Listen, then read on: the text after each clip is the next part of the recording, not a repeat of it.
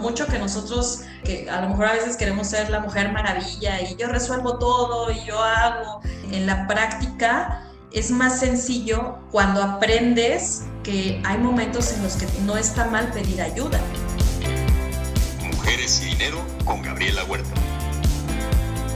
Hola, ¿qué tal? Yo soy Gabriela Huerta y en este episodio de Mujeres y Dinero me acompaña Eloísa Cadena, CEO de Crypto FinTech, cofundadora del primer stablecoin mexicano, el PEXO, y considerada una de las 150 mujeres más influyentes dentro de la industria de cripto en todo el mundo, según Wirex y The FinTech Times.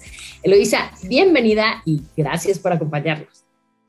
Muchísimas gracias, Gaby. Es un placer estar aquí eh, eh, en Mujeres y Dinero. La verdad es que estoy muy contenta porque no solo vamos a hablar de temas disruptivos, finanzas, eh, criptomonedas, Bitcoin, sino que también hacerlo como desde la parte de, como mujer, eso me, me, llena muchísimo porque, porque es, es gratificante ver que, que cada vez en el ecosistema va siendo más eh, pues va habiendo más participación, ¿no? Entonces, muchísimas gracias, estoy muy contenta de, estar en esta, en esta edición y, bueno, pues esperemos que, se puedan aclarar todas las, dudas en relación con el tema.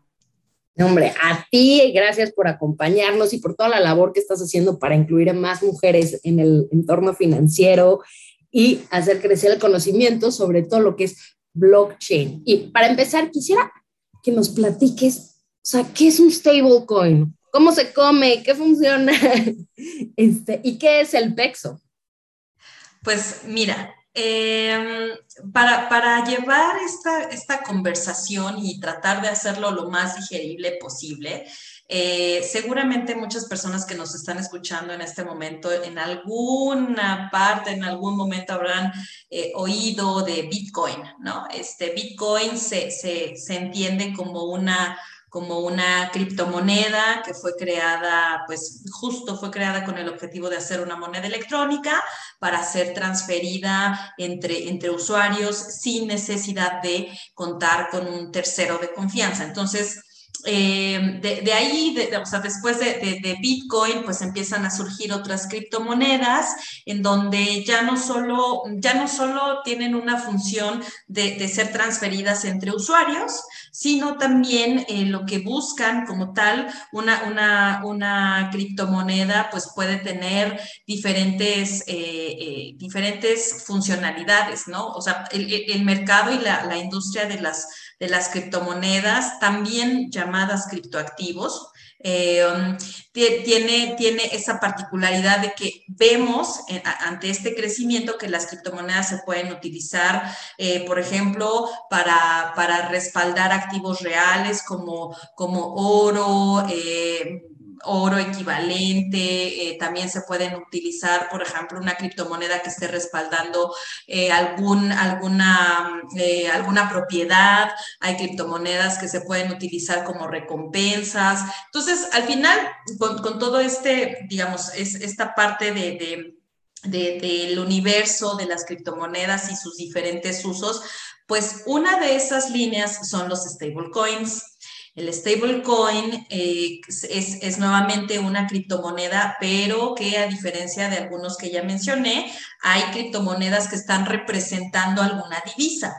Entonces, actualmente tenemos stablecoins de dólar, de euro, de, del yen, este, del, del, real brasileño, eh, también del, del peso chileno. E, empiezan a surgir estas criptomonedas que están eh, eh, justo, pues son esa, digamos, ese par, ¿no? Una criptomoneda o un, en este caso un stablecoin del dólar, pues se espera que, se, que, que, en una cuenta bancaria haya el dólar real, ¿no? O sea, que esté ese, ese dólar, esa representación del dólar en alguna cuenta de banco. ¿Y para qué sirven o por qué existen? Bueno, los stablecoins nacen con el objetivo de minimizar la volatilidad que hay en los mercados, porque con un, con un criptoactivo como Bitcoin, pues su volatilidad es muy, eh, eh, muy alta, ¿no? O sea, vemos un día que puede valer 65 mil dólares y de repente se baja a, a 40 mil y, viceversa, ¿no? Eh, puede estar en un precio muy bajo y, en siete días puede aumentar un, puede tener un crecimiento exponencial. Entonces, cuando, cuando en los mercados hay esta volatilidad, pues si, si, si, hay un mercado alcista, por así decirlo, lo que se conoce como el bull run, eso está padre porque dices, bueno, pues está, eh, está subiendo y estoy ganando pero ¿qué pasa si el precio se cae? Lo que, lo que tú no quieres o lo que, lo que menos estás buscando es que es, es tener una pérdida. Entonces, por ahí alguien dice, bueno, vamos a crear una criptomoneda que sea como un criptodólar que, que, permita hacer esa cobertura, ¿no? O sea, para que yo no esté, en lugar de que esté perdiendo, perdiendo porque el precio de Bitcoin está bajando, pues lo cambio, lo cambio a este criptodólar y entonces pues ya me, me permite mantener o ponerle como ese stop a, a, a, las, a las pérdidas que se pudieran estar dando. Entonces, en un contexto general, eh, un stablecoin es eso, es un criptoactivo más que su función y su, y su característica es que está, eh, puede estar representado por o puede simular el comportamiento de, activos que hay en el mercado, en este caso, eh, los de alguna divisa, ¿no? Entonces tenemos el criptodólar, que es un stablecoin, un dólar, tal cual.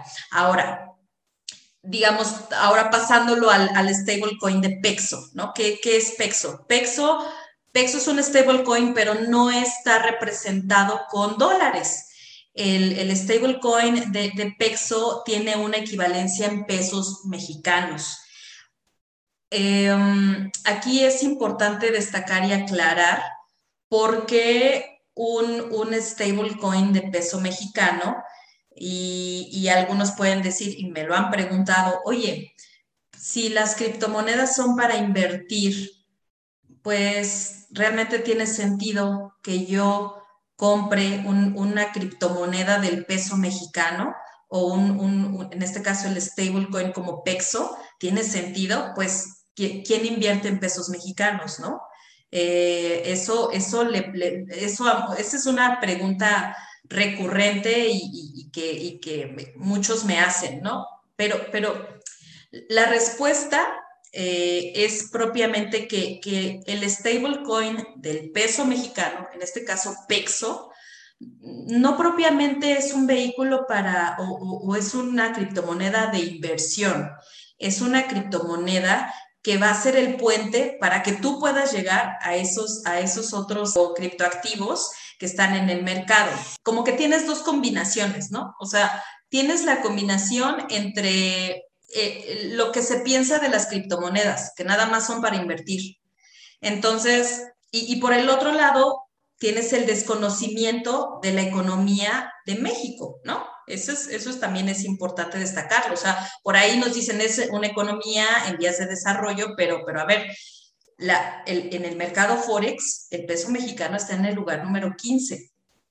Entonces, eh, eh, justo lo, lo, que acabas de decir es sumamente importante, ¿no? O sea, cuando, cuando, cuando vemos ya a nivel eh, eh, de los mercados emergentes y demás, pues sabemos que el peso mexicano es, es, es, es, es importante en, ese sector.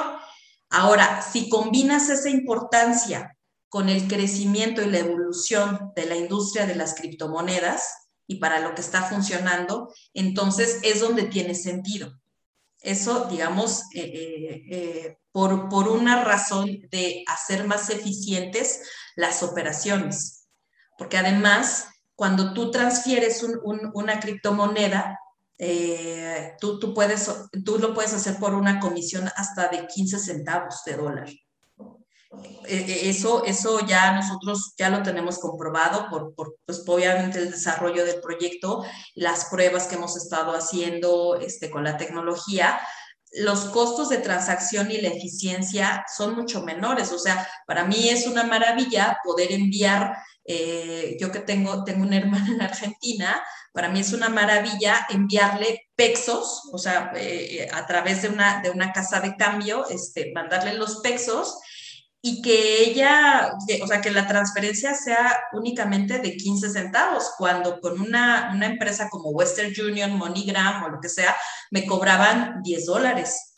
Este, eso hace una diferencia muy importante eh, cuando ya lo traduces en los volúmenes, en la cantidad de dinero que se mueve, en, sobre todo en remesas. O sea, México rompió récord en remesas, ¿no? Y, y, y, eso, eso ya te da, te, te, da, junta, empiezas a juntar, empiezas a juntar estos factores eh, de, de, la tecnología, la evolución, los alcances y sus posibilidades combinado con la importancia en cierto sector del peso mexicano y adicionalmente, pues eh, la, la, la, la importancia de, de, esta, de estos ingresos eh, eh, o de transferencias internacionales, ¿no?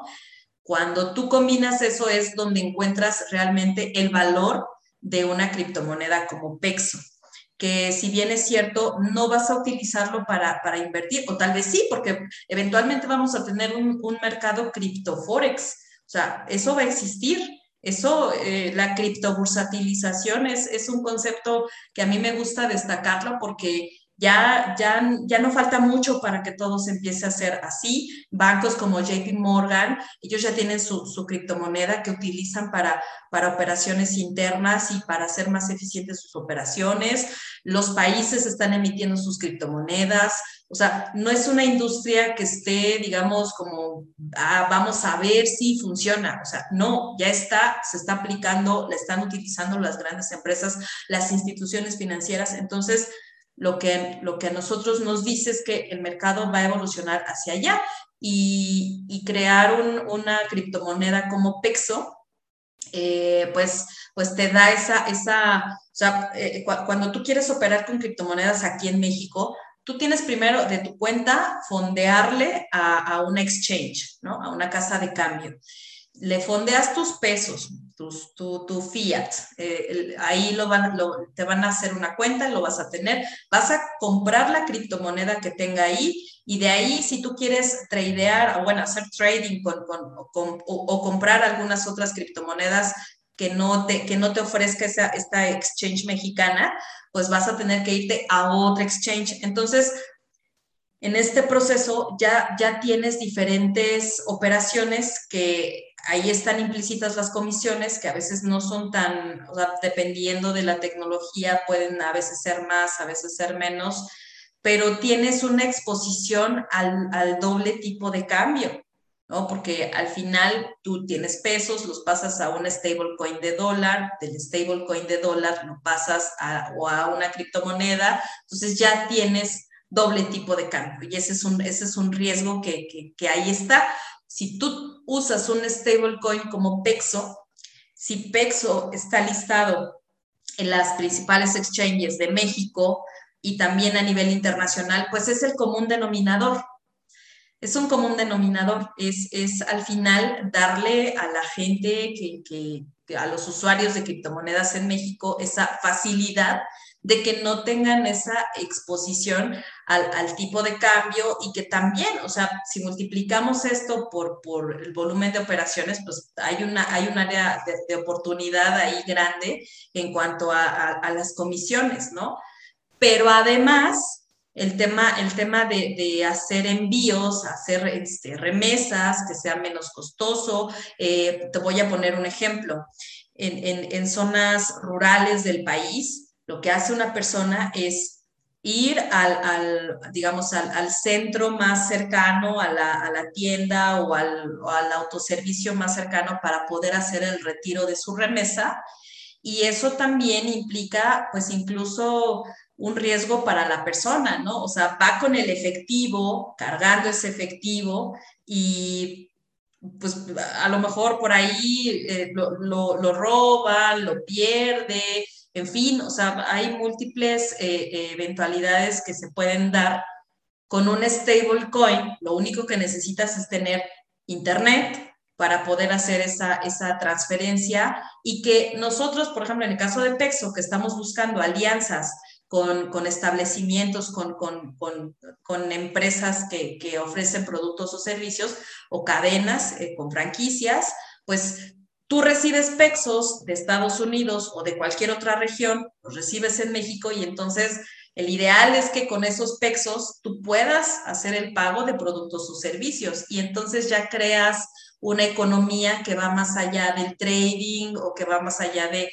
de la inversión en criptomonedas. Ese es el objetivo de Pexo. ¿Y cómo van en sus planes con estas alianzas? ¿Cuándo crees que nos puedas dar la noticia de que ya podemos comprar con nuestros Pexos en algunas tiendas de conveniencia?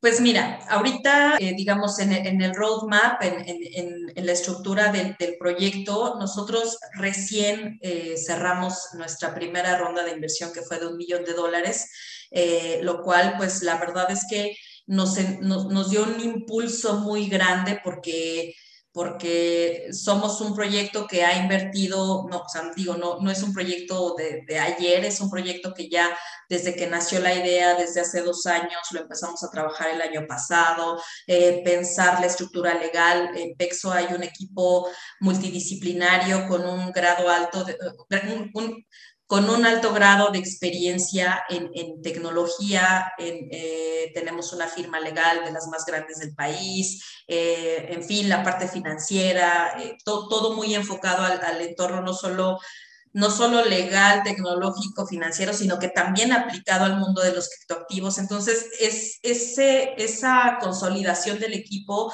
nos, nos llevó a hacer esta ronda de, de financiamiento. La verdad es que muy rápido, no, no nos lo esperábamos, este, y, y, me parece que en gran medida es por el valor del proyecto. Cerramos esta ronda para terminar el primer producto, de, el MVP, lo que se conoce como MVP, que es la tecnología, y empezar a, a hacer la emisión de nuestros primeros pesos. Eh, actualmente estamos ya, eh, ya, ya con alianzas con algunas exchanges que están, por ejemplo, en Argentina, en Chile, en España. Eh, también hemos, hemos ya tenido algunas pláticas y estamos, estamos cerrando negociaciones con, con cadena de franquicias que está en, en Guadalajara. Este, para que, para que se puedan, se puedan aceptar pesos, ¿no? Este, entonces, estas, todo esto, la verdad es que nosotros queremos como armarlo y tenerlo muy bien para ya decir, ahora sí, disponible PEXO para, para, todos, ¿no? Este, y que sea algo que, que, lo puedan, sobre todo que las personas lo puedan adquirir de una manera sencilla, ¿no? Y hablando de esta disponibilidad y el, lo del despacho legal que mencionas, o sea, ¿cómo pueden ustedes cuidarse y proteger a Pexo en temas de anti-lavado de dinero, por ejemplo? Bueno, es la estructura mm, en el modelo de negocio de Pexo.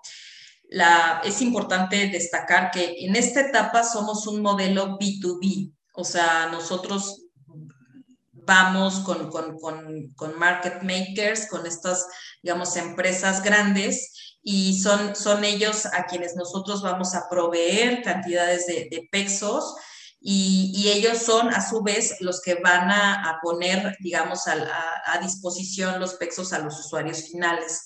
En el tema de KYC, nosotros contamos con, con principios eh, muy, muy bien definidos para poder identificar a nuestros clientes, que en este caso nuestros clientes en esta primera etapa van a ser estas empresas que a su vez pondrán a disposición los PEXOS y que ellos tendrán que hacer también sus propios eh, eh, KYC para poder identificar a los usuarios. Las exchanges ya actualmente, las, las principales exchanges cuentan con estos controles muy específicos para identificar a los usuarios. Entonces va siendo una cadena, ¿no? En donde donde PEXO, evidentemente, a través de toda la documentación, verificación, este, y, bueno, pues todo el tema de, de, cumplimiento, eh, lo, lo, lo, van, los, los abogados se, se, hacen, se hacen cargo de esa parte, este, de revisar que todo esté bien, que, que, que quienes van a adquirir los PEXOS por, por parte de, de, nosotros, pues tengan, tengan una estructura bien consolidada y a su vez ellos serán quienes tengan que poner estos controles a los usuarios finales, ¿no? También en, eh, el momento en el que, porque también quisiera destacar esa parte, eh, en PEXO siempre va a estar la opción de que los usuarios puedan venir con nosotros y reclamar sus, sus, pesos, ¿no? Este, decir, oye, ya no quiero pesos, ahora dame mis pesos, mis pesos reales. Entonces, ahí nosotros lo que hacemos es justo eh, hacer la conversión, ¿no? Recibimos los pesos y les vamos a dar sus pesos, eh, el equivalente a, sus pesos mexicanos, pero también ahí en esa, digamos, en esa operación, necesariamente tiene que haber una identificación de los usuarios. Eh, eso, eso es algo que, que, sí o sí sabemos que, las regulaciones y que el entorno cripto demanda eh, esa parte, entonces eh, lo, tenemos claro y lo, lo estamos implementando. Lo de KYC, Know Your Client, conocer al cliente y lo que mencionas de que está realmente respaldado por pesos físicos para que tengan la confianza los usuarios de que sí van a tener algo real atrás de esta moneda activa. Tu doctorado es sobre cripto y las relaciones con las empresas. Entonces, platícanos cómo es esta relación y cómo va funcionando en el mundo. Pues mira, cuando, cuando yo tuve la idea de hacer un doctorado, te estoy hablando de 2013, primero a mí me, hizo mucho ruido la palabra Bitcoin. De hecho, mi, mi, mi proyecto de investigación en un inicio era el uso de Bitcoin como forma de pago en las empresas. E, ese era como el, título. Después, con la investigación y, bueno, pues uno con el tiempo, entre más profundiza en el tema, lo vas afinando, lo vas acotando y con el apoyo del comité de tutores también. Eh, um, cuando, cuando comencé con esta investigación y ya, digamos, que me, que me di cuenta que sí realmente era algo importante, Mm, mi, perspectiva desde un inicio era que yo tenía que entrar por el lado de las empresas. Aunque a veces me decían, no, es que, ¿por qué no investigas Bitcoin como inversión? ¿O por qué no investigas esto como, eh, no sé, modelos de trading? Yo les decía, no, no, porque esto fue diseñado como una, como una moneda electrónica para, para, hacer, eh, para hacer transferencias entre los usuarios. Entonces, yo quería como investigar y darle, dar impulso a eso, pero había otro factor que era el tema de la adopción. ¿De qué manera en el mundo, de qué forma Bitcoin podría tener usabilidad y, y bueno, posteriormente las criptomonedas, de qué manera las criptomonedas podrían llegar a una adopción generalizada? Podría ser utilizado, eh, digamos, ya como, como una forma cotidiana. Mi visión siempre desde un inicio es que esto sí, solo sí, iba a ser a través de las empresas. Entonces, cuando yo identifiqué eh, en ese momento, dije, bueno, a ver, si vamos, o sea, yo quiero estudiar Bitcoin y quiero saber criptomonedas, cómo va a funcionar como un sistema de pago, pero, pero para que eso funcione va a tener que ser a través de las grandes empresas, como una especie de, de, de, pirámide, tal cual, ¿no? En donde las grandes empresas, en el momento en el que se sumen, pues los, los, los pequeños comercios o las pequeñas y medianas empresas lo van a replicar. Sí y solo sí, porque va a ser difícil que, que, uno a uno, que, que, cada usuario le dé esa, esa adopción generalizada. Yo lo veía difícil y creo que el tiempo me ha dado un poco la, la, razón. Em, eh, digo, esa es como la, la primera parte. Ahora, el siguiente reto al que me enfrenté era saber, bueno, ya, yo sé que quiero estudiar las criptomonedas, eh, dentro de las empresas, pero, pero ahora, ¿cómo, o sea, cómo puedo, cómo puedo atar, cómo puedo concatenar esa idea? Em, para mí fue pensar en, esta siguiente, digamos, en este siguiente reto a resolver era, bueno, ahora necesito saber si va, o sea, para, que, para saber si va a funcionar o no, pues necesito analizar si a las empresas les va a crear valor. Porque si no crea valor, ¿qué sentido tiene? ¿Qué, mm, ¿Cuál sería el objetivo de que una empresa el día de mañana diga, voy a aceptar Bitcoin o voy a, o, Ether o Litecoin? ¿Qué sentido tendría que, que una empresa decida aceptar criptomonedas dentro de sus operaciones. ¿Cómo lo vas a ver? Ah, pues lo vas a ver si, solo si eh, tiene conocimiento de que realmente agrega valor. ¿Cómo va a cuantificar ese valor? Pues con una evaluación, evidentemente, eh, eh, evaluando todo el proyecto de inversión, tal cual. Y entonces fue así como yo fui atando y haciendo ese, ese, ese, hilo conductor de, o esa metodología en donde, ok, entiendo entonces que las estoy convencida, y esa es la hipótesis que me toca comprobar, que las criptomonedas van a tener una mayor adopción a través de las grandes empresas. Pero ¿cómo van a saber las grandes empresas si les conviene o no incorporarlo en sus operaciones? Pues a través de una evaluación. Y es ahí cuando yo ya formalicé, digamos, el, proyecto de investigación, en donde justo eh, el objetivo es eh, crear una metodología que les permita a las empresas saber si el uso de criptoactivos dentro de sus operaciones agregan o no valor. Ya nos platicarás cómo vas, pero mientras tanto, tú alguna vez dijiste que el mundo Bitcoin y cripto siempre te lleva a nuevas cosas y retos por hacer y efectivamente empezaste doctorado, investigaciones, te vino el rollo de la consultoría en el que te va súper bien, luego el PEXO, gran ronda de financiamiento. Y tú siempre tuviste súper, súper muy claro que estudiar era parte de ti.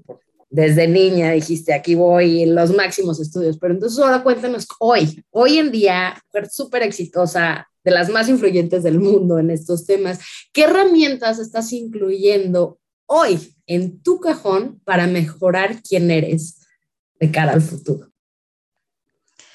Pues mira, con, el paso del tiempo, cuando tú eh, tienes un perfil académico, eh, eh, para mí la, máxima ilusión era dedicarme a la investigación y a la ciencia, ¿no? Yo era la niña que quería hacer ciencia y yo me veía así con mis con, con, el matraz y con un montón de cosas haciendo research.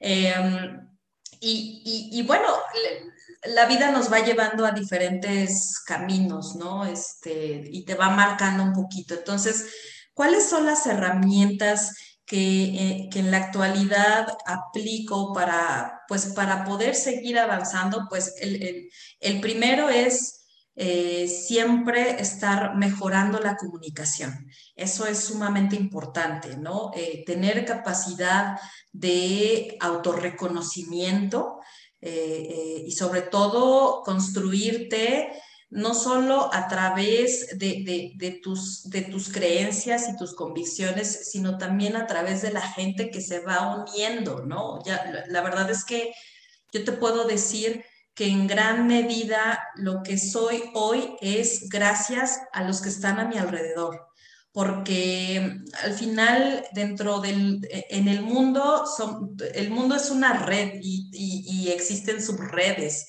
Y entonces es así como tú vas encajando, ¿no? Y vas construyendo tus propios núcleos en donde, en donde no vas solo. O sea, la verdad es que esa me parece que es una de las de los puntos más importantes a, destacar, entender que por mucho que nosotros, que a lo mejor a veces queremos ser la mujer maravilla y yo resuelvo todo y yo hago, eh, en, la práctica es más sencillo cuando, cuando, cuando aprendes que hay momentos en los que también eh, no está mal pedir ayuda, ¿no? Decir, oye, me puedes apoyar, eh, ¿qué te parece si lo hacemos? Eh, o sea, construir a través de, los demás, eso es, es, algo fundamental eh, en cuanto a estas, estas herramientas que me preguntas. Y eso, digo, hablo de herramientas desde un entorno profesional, ¿no? Este, siempre, todo el tiempo, estar en constante actualización. Esta es una,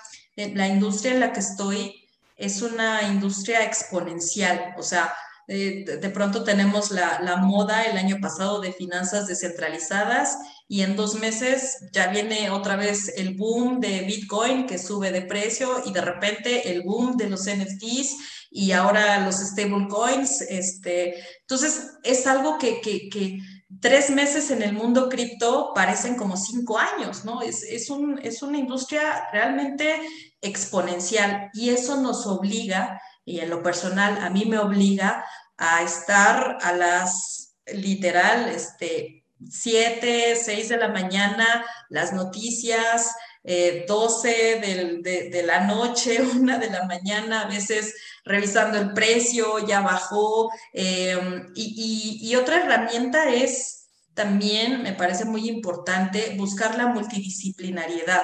A veces, recuerdo mucho cuando impartía cursos en, la UNAM a los chicos de la Facultad de Ingeniería, yo les decía, si ustedes ya son muy buenos en matemáticas, pues ahora busquen desarrollar otras habilidades. O sea, ya, ya, ya, ya nos conocemos, ya sabemos cuáles son nuestros puntos fuertes, ahora tratemos de desarrollar e impulsar otras, eh, eh, otras habilidades, ¿no? Que, que, por ahí ni siquiera hemos descubierto y entonces resulta que éramos muy buenos, pero no nos habíamos dado cuenta.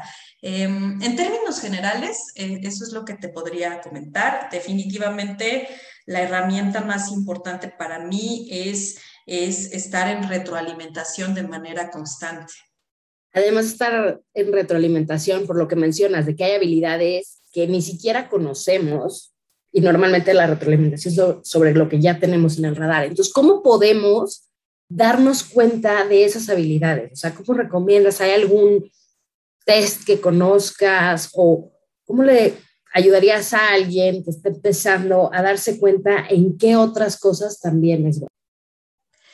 Pues mira, es, es un tema interesante y es, es, una pregunta importante porque a veces, a veces hay un, hay un, hay un, hay un shock o hay una, digamos, esta, está entre lo que nos gusta y lo que nos, nos hacen creer, ¿no? De, de, repente, de repente a veces tenemos nosotros esta parte de nosotros creemos que, pero no hemos explorado a lo mejor no sé, este, yo, yo me he dado cuenta que, que, que, pues me gustaba la academia, me gusta mucho la academia, me gusta leer, me gustan los modelos econométricos, matemáticos, y me meto en esos, en esos temas a veces un poco eh, extraños que, que, de pronto no son, no son muy, muy gustados en, en, en lo general, pero también me he dado cuenta que a mí me gustaban los negocios desde hace mucho, ¿no?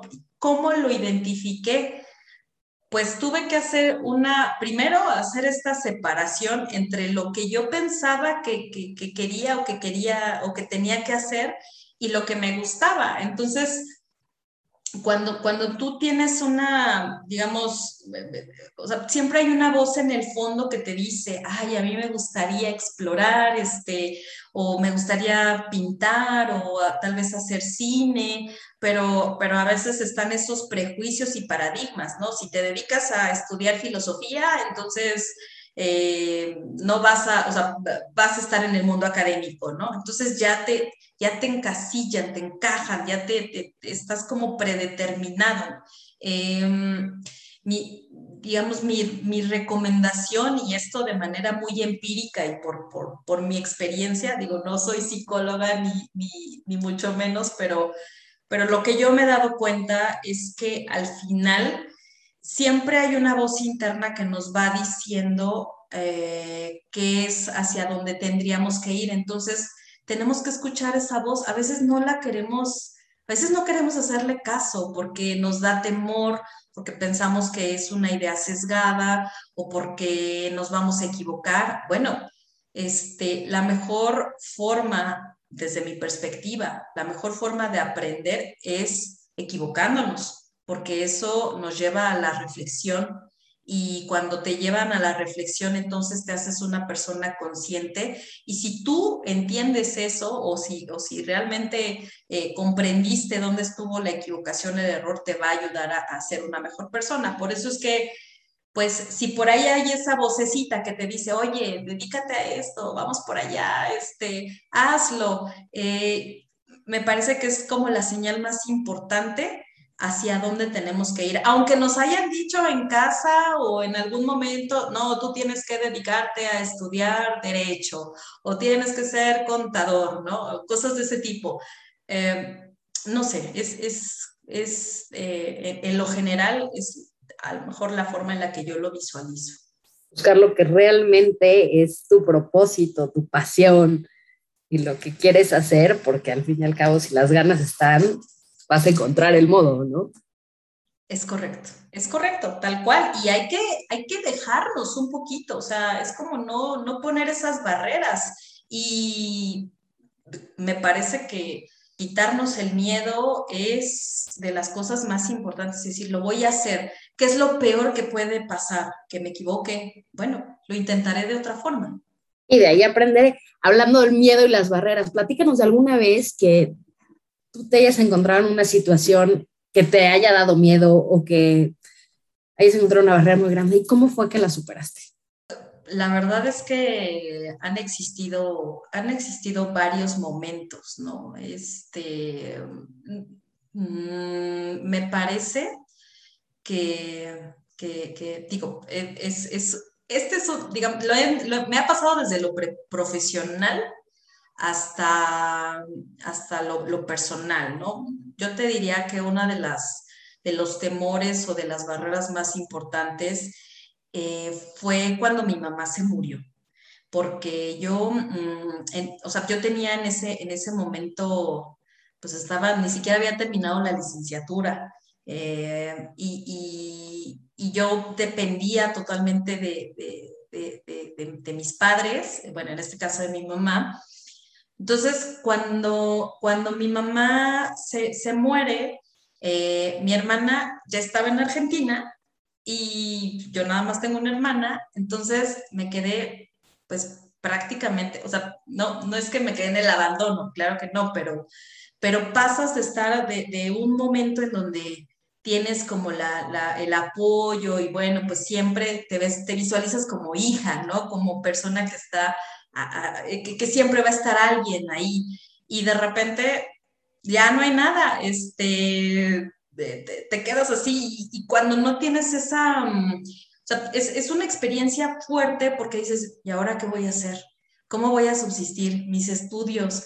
Este, voy a trabajar, voy a dejar mi escuela, eh, en fin, eh, te, vienen a la mente una cantidad de, cosas donde a lo mejor en ese momento, pues tal vez otra persona de, mi edad en ese momento decía, no, yo voy a la fiesta y, yo, y a mí ya me había, o sea, ya me tocaba empezar a, a revisar qué iba a hacer, porque, porque ella ya no estaba, ¿no? Entonces, creo que ha sido uno de los, pues, de los momentos, sin lugar a duda, más importantes de cómo empezar a construirte a partir de, pues, pues de, esa, de esa ausencia, ¿no? Este, e, eso, eso creo que es, pues sí, en, lo personal es, es, de las cosas más importantes. En lo, en lo profesional, eh, dentro de los retos más destacados, es convencer y tener argumentos para poder llevar eh, el tema de las criptomonedas, primero en mi universidad. Me costó mucho trabajo. Eh, fue una de las cosas que incluso siempre platico la anécdota. Este, no, no, no, lo, no estaba bien visto, este, no les gustaba el trabajo, el proyecto, eh, no, no, a todos, quiero, quiero aclarar, no a todos, este, particularmente a, algunos, algunos académicos me decían, pues esto no, no, esto no tiene ningún sentido en, en, la industria, este, no, no, aporta valor académicamente, no, no, o sea, en términos generales, no es útil tu investigación. Em, y, y, bueno, pues también eh, es, es, de esas cosas que, que, te, que te, ponen a, dudar, ¿no? Porque dices, oye, pues si, si, nadie, si a nadie le gusta el tema, si nadie lo acepta o lo ve bien, ¿por qué tú sigues de necia este, queriendo hacer algo de esto? O sea, ¿cuál, a lo mejor la que está mal soy yo, ¿no? Eh, por querer investigar o hacer algo que, que, a mí me gusta y que lo veo, mi visión es que es importante, pero allá afuera todo el mundo me dice que no, que es un fraude, que es un scam, que es este, que no tiene sentido por, ni como negocio, ni académicamente, ni nada, o sea, ni su tecnología, y aún así yo seguía creyendo que sí. Este, entonces, fue luchar con esa, con, esa dualidad, ¿no? De, lo que me dicen allá afuera, pero lo que yo creo. Eh, eso es también como otro, pues sí, otra barrera que tuve que, superar. Y, dentro de las últimas también, eh, ahora, ahora viene por el lado de los negocios. Como mujer, como, como financiera, ¿cómo te haces escuchar eh, ante un, sector que, pues, por, las circunstancias y por décadas ha estado eh, dominado por, por, hombres? O sea, ya las mujeres, por, por ser mujer, ya traes un poco ese signo de interrogación, ¿no? Por un paradigma implícito que, que, poco a poco se ha ido cambiando y se ha ido erradicando, pero, pero todavía en algunas, en algunas áreas cuesta trabajo. Entonces, ese era, ese era otro reto también. ¿Cómo voy a lograr que a mí, este, que, que pasé a lo mejor del mundo académico, eh, pues ahora estoy en el mundo de los negocios, ¿cómo puedo lograr que me escuchen?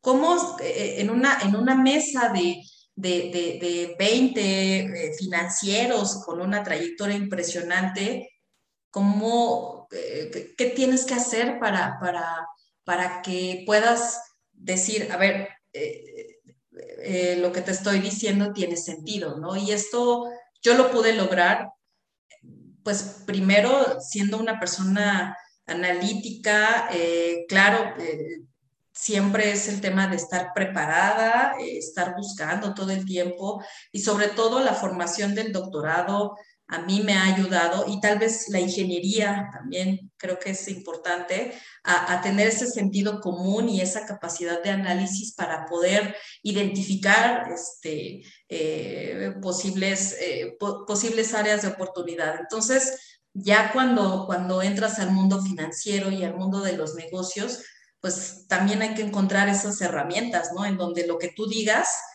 eh, realmente siempre cuentes con una parte que te permita validar lo que estás diciendo.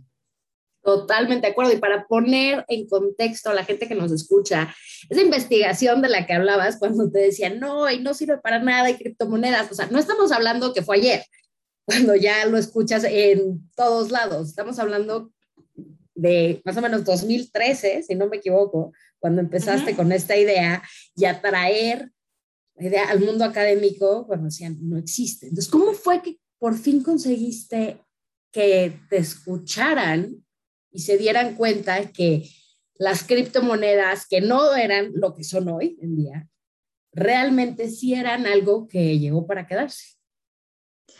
Pues mira, en, en el entorno académico, este, voy a tratar de, resumirlo. Eh, la idea me, surge, pues primero porque, porque me invitaron a invertir, pero no, no, o sea, esta lógica y esta estructura, dije, no, a ver, este, primero analiza, investiga y ya luego, a, a, diferencia de otros casos, ¿no? Que dicen, ah, subió muchísimo y ponen ahí todo su dinero. Yo soy como el inverso, primero analizo, reflexiono y luego ya me aviento.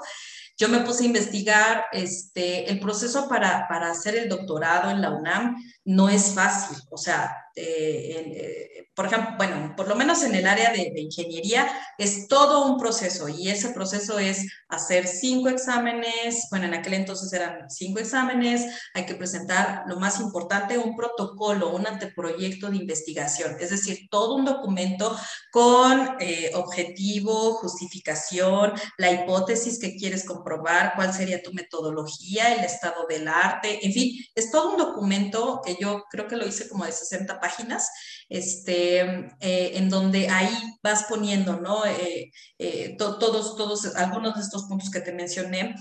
Y, y bueno, pues ahí ya se te van algunos meses, ¿no? Adicionalmente, prepararte para los exámenes. Y algo muy importante, tú tienes que encontrar, por lo menos en la UNAM, un, un tutor o tutora que avale o que diga, bueno, ok, este, yo, yo estoy avalando tu proyecto, voy contigo y te voy a apoyar para que puedas realizar tus estudios de, doctorado. Si no tienes eso, mm, no, no, puedes, no puedes ingresar porque necesitas ese respaldo, ¿no? De, contar ya con un tutor. Entonces, cuando yo empecé eh, en 2013 con esta idea, pues eh, investigar qué se requiere, en fin, todos trámites, eh, trámites administrativos, me di cuenta que no estaba tan sencillo, empecé a ir a algunas facultades, algunas dentro de la misma universidad, a, sacar cita con doctores y entonces llegaba yo y llegaba con un doctor y decía, oye, es que quiero investigar esto. No conozco el tema, no sé de qué se trata, busca a alguien. Y así, ¿no? Iba con otro, oye, es que quiero, pues quiero investigar Bitcoin en las empresas, pero esto para qué sirve, nunca lo he escuchado, no, no es o sea, búscate un especialista en esto. Búscate un especialista en esto. La verdad es que no, no fue sencillo. Y ahí debo destacar, y siempre, siempre que me preguntan, es, es algo que, que, me siento muy, muy contenta de decirlo, eh, fue, fue una mujer quien, quien me, me, quien me dio esa confianza y, y, ahorita me preguntabas, oye, ¿cómo lograste convencer? ¿Cómo...? En realidad no fue Bitcoin lo que me ayudó a encontrar a una tutora, fueron las ganas de querer hacerlo porque yo era muy insistente. Este, em, eh, eh, claro, con, con, toda la robustez, eh, la, doctora, la doctora Isabel Patricia Aguilar, que está en la Facultad de Ingeniería, que si algún día me escucha, sabe que le tengo un cariño impresionante porque ella es una gran mujer, le tengo mucha admiración, probablemente sea académicamente mi mejor ejemplo, em, porque ella me decía, a ver, este, ¿de qué quieres investigar? No, pues en Bitcoin en las empresas. Bueno, pero ¿qué es Bitcoin? Pues es que es como una moneda, pero como que no, no sabes. Mira, ve, investiga y regresas la siguiente semana y revisamos y platicamos. Y así, así estuvimos trabajando por lo menos tres años este, en, en tres años porque fue el tiempo en, lo que yo me tardé en, estructurar, en, darle forma al documento, este, y bueno, en fin, ¿no? Ella me decía, eh, tienes que tener un muy buen documento con buenos argumentos para poder, eh, sí, realmente entrar. Entonces, ella me llevó de la mano, eh, siempre, siempre, la verdad es que aunque ella me decía, pues yo tampoco conozco del tema, pero aquí quien, quien se va a volver experta, quien necesita conocer, pues eres tú. Yo soy únicamente la, la, la guía, la que te va a ayudar a darle forma. Y, y, fue la que me dio ese voto de confianza, ¿no? O sea, al final se dio cuenta que yo tenía muchas ganas de, de, ingresar, de, de, investigar esto. O sea, me parece que ella, ella al final se dio cuenta y dijo, ok, yo te voy a apoyar porque al final mi, mi labor como docente, como doctora, investigadora es apoyarte. Entonces, pues fue, fue así como yo logré convencer a, a, a una, en este caso a, mi tutora para que, para que me aceptara, ¿no? Este, más allá del tema, ¿no? Más allá del tema, que, pues sí, no, no, les agradaba mucho, em, que en, esta primera, digamos, en un primer intento no me dejaron entrar al doctorado, fue, tuve que aplicar al siguiente año para que ya me dejaran eh, ingresar, ¿no? Este, hasta 2017. Mira, ya como va todo esto, es, ha sido algo enorme que ha ido creciendo. Ahora, ya nos platicaste un poco como en las mañanas estás sí, leyendo, checando las noticias, muy tarde en la noche también estás en todo esto, tienes muchísimas funciones, pero ¿cómo es que desconectas? O sea, cuando no estás trabajando al 100, ¿qué es lo que haces y cómo te cuidas tú a ti?